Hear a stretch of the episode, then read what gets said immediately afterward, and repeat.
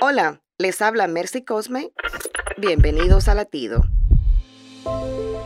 La vida puede ser un verdadero desafío si no estamos preparados para enfrentarla. La Biblia cuenta que dos reinos con poderosos ejércitos prepararon guerra contra Josafat, quien solo contaba con un pequeño batallón. Al verse amenazado y en desventaja, oró a Dios diciendo, En nosotros no hay fuerza, no sabemos qué hacer y a ti volvemos nuestros ojos.